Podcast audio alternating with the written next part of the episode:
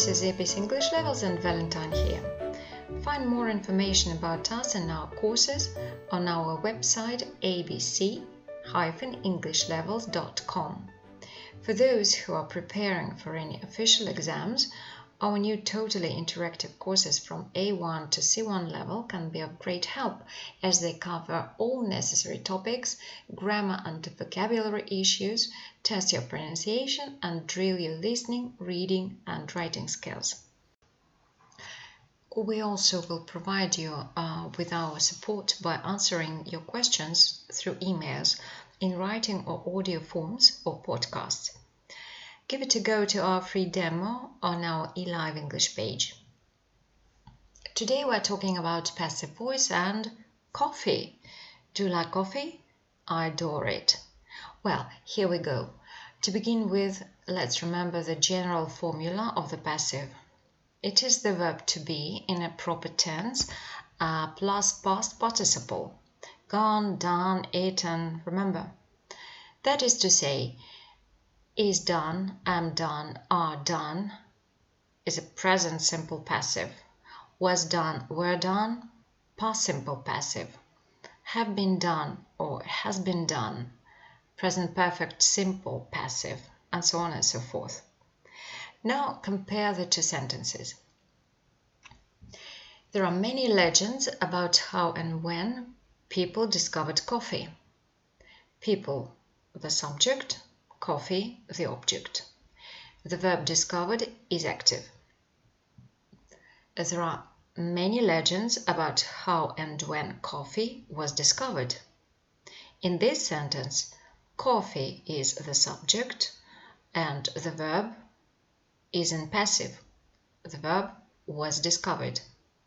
In the first sentence, the subject is people and the object is coffee. As I have already said, People acted and coffee received the action. In the second sentence, the object coffee replaces people and becomes the subject.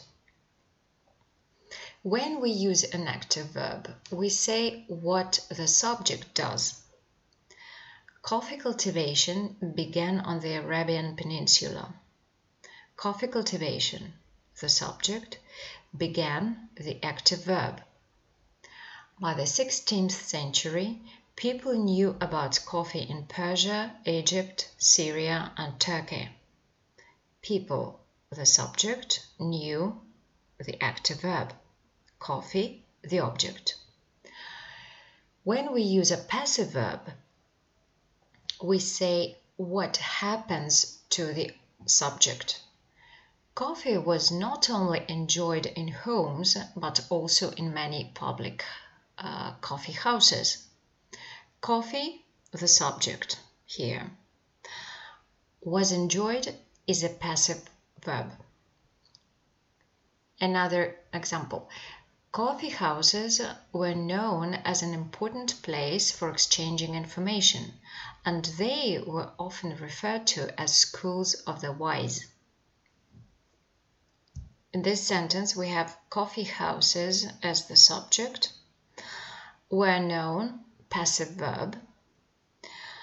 In the second part of this sentence, they, the subject, were referred to passive verb. Let's see how we can change active sentences into passive. In the 17th century, the Europeans called coffee the bitter invention of Satan. The Europeans subject called active verb in the past simple form and coffee the object. It is an active sentence. To make the passive sentence, we have to put the object coffee in the place of the subject the Europeans and use the structure to be plus past participle. The main or active verb will always be in the past participle form. In our active phrase, it's the verb called. The past participle uh, of the verb is the same, called. Coffee is singular, so we need to put to be in the singular past simple form. It will be was. So what we have is in the 17th century, coffee was called the bitter invention, uh, invention of Satan. If you want to mention the doer, you can always add by whom, in this case by the Europeans. One more example. Before coffee became a common beverage, the local clergy of Venice had asked Pope Clement VIII to approve it. The passive sentence would be Pope Clement VIII had been asked to approve coffee. Let's see when we use the passive. First, when what happens is more important than who does it.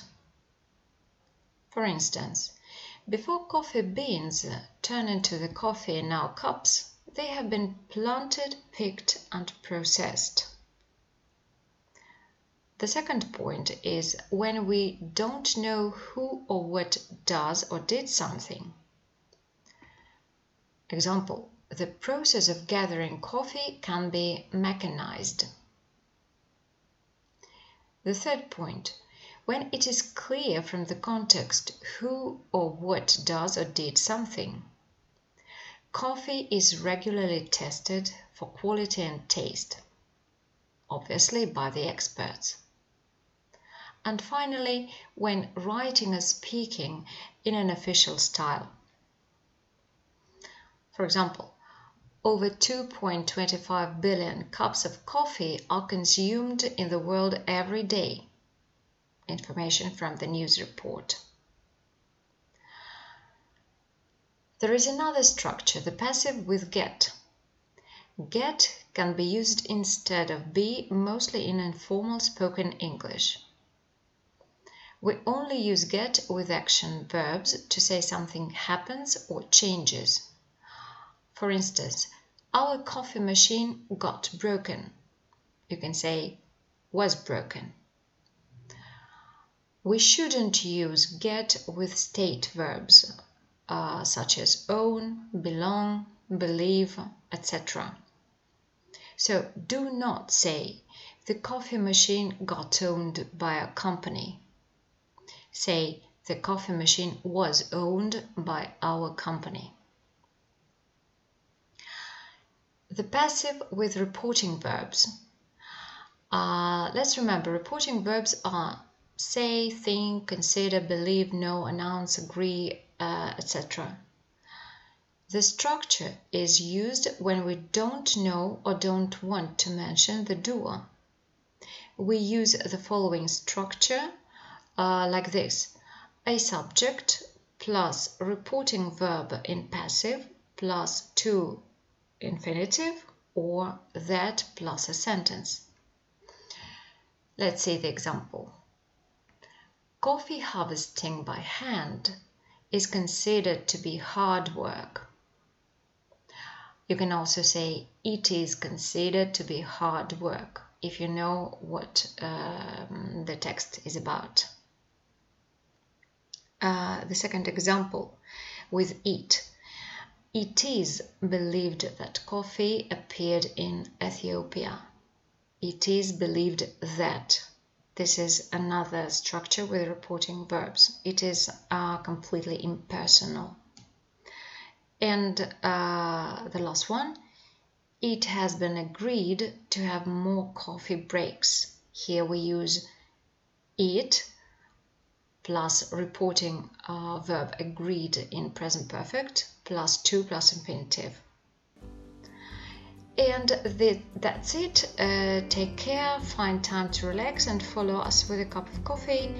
Next week, I'll give some tips on the exam techniques.